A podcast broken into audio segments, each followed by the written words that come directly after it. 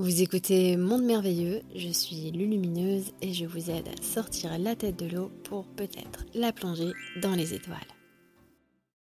Comment puis-je l'imaginer pour la rendre plus palpable?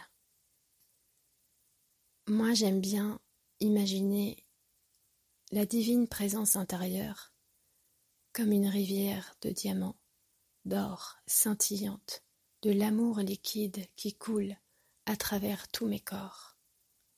Elle est absolument limpide, sublime, rafraîchissante, plein de douceur et de sagesse. Elle contient en elle absolument tout. C'est une manne merveilleuse de laquelle je peux tout extraire. Je peux me calmer. Je peux m'apaiser.